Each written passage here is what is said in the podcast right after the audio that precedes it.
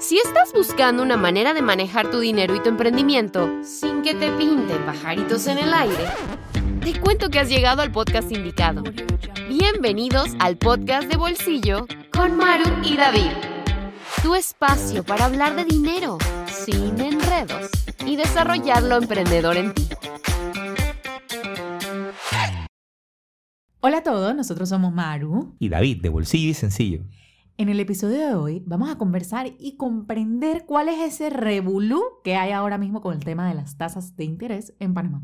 ¿Qué si las bajan? ¿Qué si no las bajan? ¿Si son altas o no? Si todavía no entiendes bien cómo va este tema, quédate, porque hoy te vamos a explicar todo esto de manera sencilla. Tal cual. Mira que hace unos días recibí un chat de mi mejor amiga que me decía, Maru, yo no entiendo qué, qué es lo que está pasando, porque es que todo el mundo ahorita mismo está hablando de las tasas de interés. Y bueno, hay varias dudas al respecto y también hay mucha desinformación por ahí andando, ojo con eso. Por eso, en este podcast es una edición especial porque vamos a responder varias preguntas comunes que nos han dejado en nuestro Instagram, en nuestras redes de Bolsillo y Sencillo. Y vamos a, responder, pues, cuáles son esas dudas que han venido estando en estas últimas semanas. Vamos a comenzar con la primera duda, que básicamente es, ¿por qué se está hablando ahora mismo del tema de las tasas de interés? Básicamente, el revolú comenzó en agosto de 2020 porque salió un anteproyecto de ley que propone poner topes a las tasas de interés que cobran los bancos sobre préstamos y tarjetas de crédito, a que sean máximos de 1.25% mensual. Hace más de 20 años, los bancos tenían topes a las tasas de interés de 2% mensual.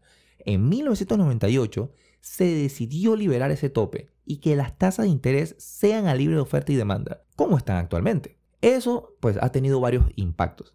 Entre ellos, los préstamos han crecido más de 400%, lo cual es muy positivo porque el crecimiento de los préstamos está directamente relacionado con el crecimiento de la economía. Otra de las ventajas es que ahora al ser las tasas de interés a libre oferta y demanda, aumenta la competencia entre los bancos.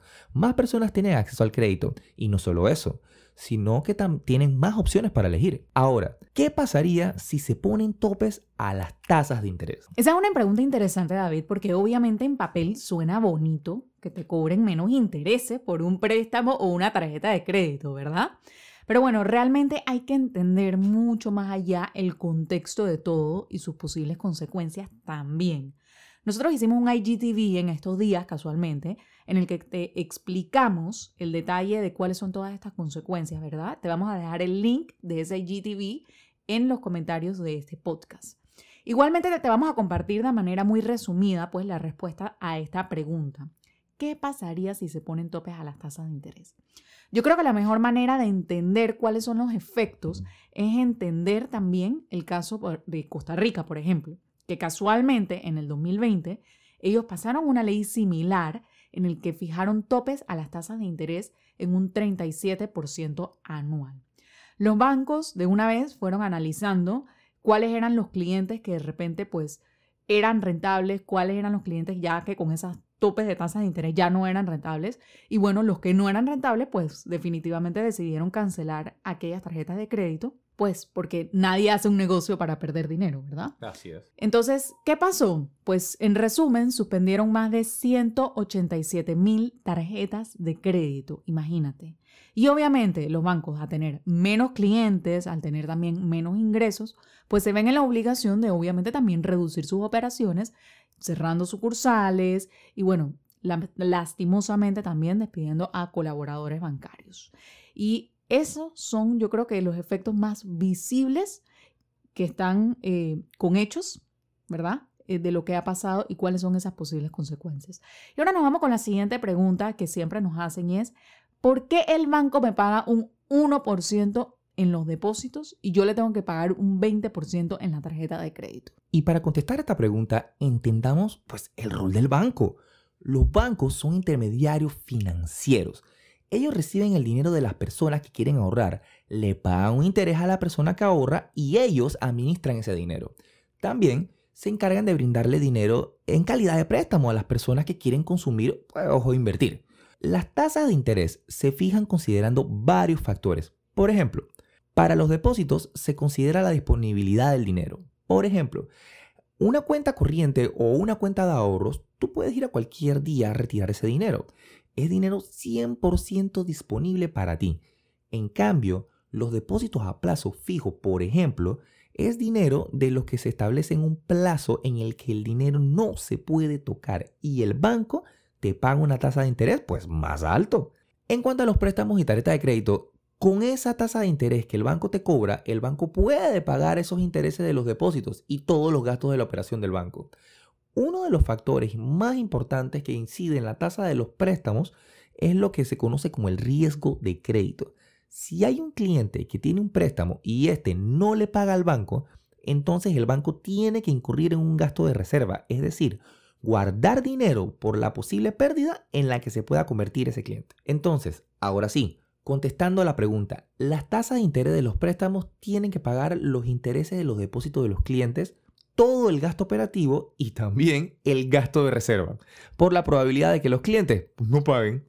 Lo cual entonces también, bueno, nos lleva a otra pregunta adicional, Maru, ¿verdad? O sea, ¿por qué a los bancos les dan tantos subsidios entonces? Esta es una excelente pregunta y yo creo que es un mito que debemos aclarar. Primero que todo, el banco es un intermediario de ciertas medidas ciertos subsidios que brinda el Estado, pero no es el beneficiario final del subsidio, ¿ok? En Panamá, por ejemplo, hay algo que se conoce como interés preferencial, que es para las personas que van a comprar una casa nueva. Y la manera en cómo funciona es que las personas que vayan a comprar su primera vivienda y que sea nueva, el Estado le brinda un incentivo y le subsidia una parte de los intereses de su hipoteca. Si ese subsidio no existiera, entonces las personas tendrían que pagar los intereses completos y eso significa una cuota mucho más alta y algunas personas, por ejemplo, no tendrían acceso a pagar esa cuota y por lo tanto no podrían acceder a la hipoteca. El interés preferencial es uno de los que supuestamente y erróneamente le llaman como subsidio para el banco, pero realmente no es para el banco, es para el cliente. Otro de los mitos que anda por allí andando es el mito del fondo de liquidez. Ahora con la crisis del coronavirus, el gobierno gestionó mantener un fondo de liquidez para los bancos en caso de que alguno de los bancos lo necesite. Se habla de esto como si fuese un subsidio, pero en realidad no lo es. Este es un fondo de liquidez que en realidad es un préstamo para el banco. Es decir, si algún banco requiere cash efectivo o pues lo necesite como que de ya para allá, ¿sí?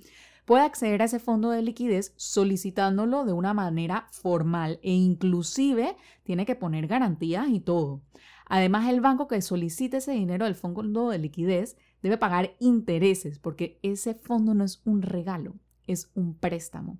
Y yo creo que ese es uno de los grandes mitos que por ahí anda rondando y parte de la desinformación que casualmente veníamos conversando. Absolutamente. Y bueno, ya en conclusión, Sabemos que hay muchas más preguntas relacionadas con el tema de la industria bancaria a raíz de este nuevo proyecto de ley. Lo bueno de todo esto es que es haber despertado el interés de las personas en entender realmente cómo funciona el sistema bancario. Eso realmente es muy, muy positivo. En definitiva, el sistema financiero de un país es vital para que la economía crezca y para nosotros como personas. Eso se traduce en mayores oportunidades y mejor calidad de vida también. Todas tus dudas, comentarios o lo que desees saber sobre este tema, escríbenos en nuestro Instagram y con mucho gusto lo consideraremos para el próximo episodio. Gracias por acompañarnos en este episodio del podcast de Bolsillo. Un abrazo a todos. Nos vemos en el próximo episodio. Esto fue el podcast de Bolsillo con Maru y David. No te olvides suscribirte para recibir el mejor contenido de dinero y emprendimiento. Búscanos en Instagram como Bolsillo y Sencillo. Nos vemos en la próxima.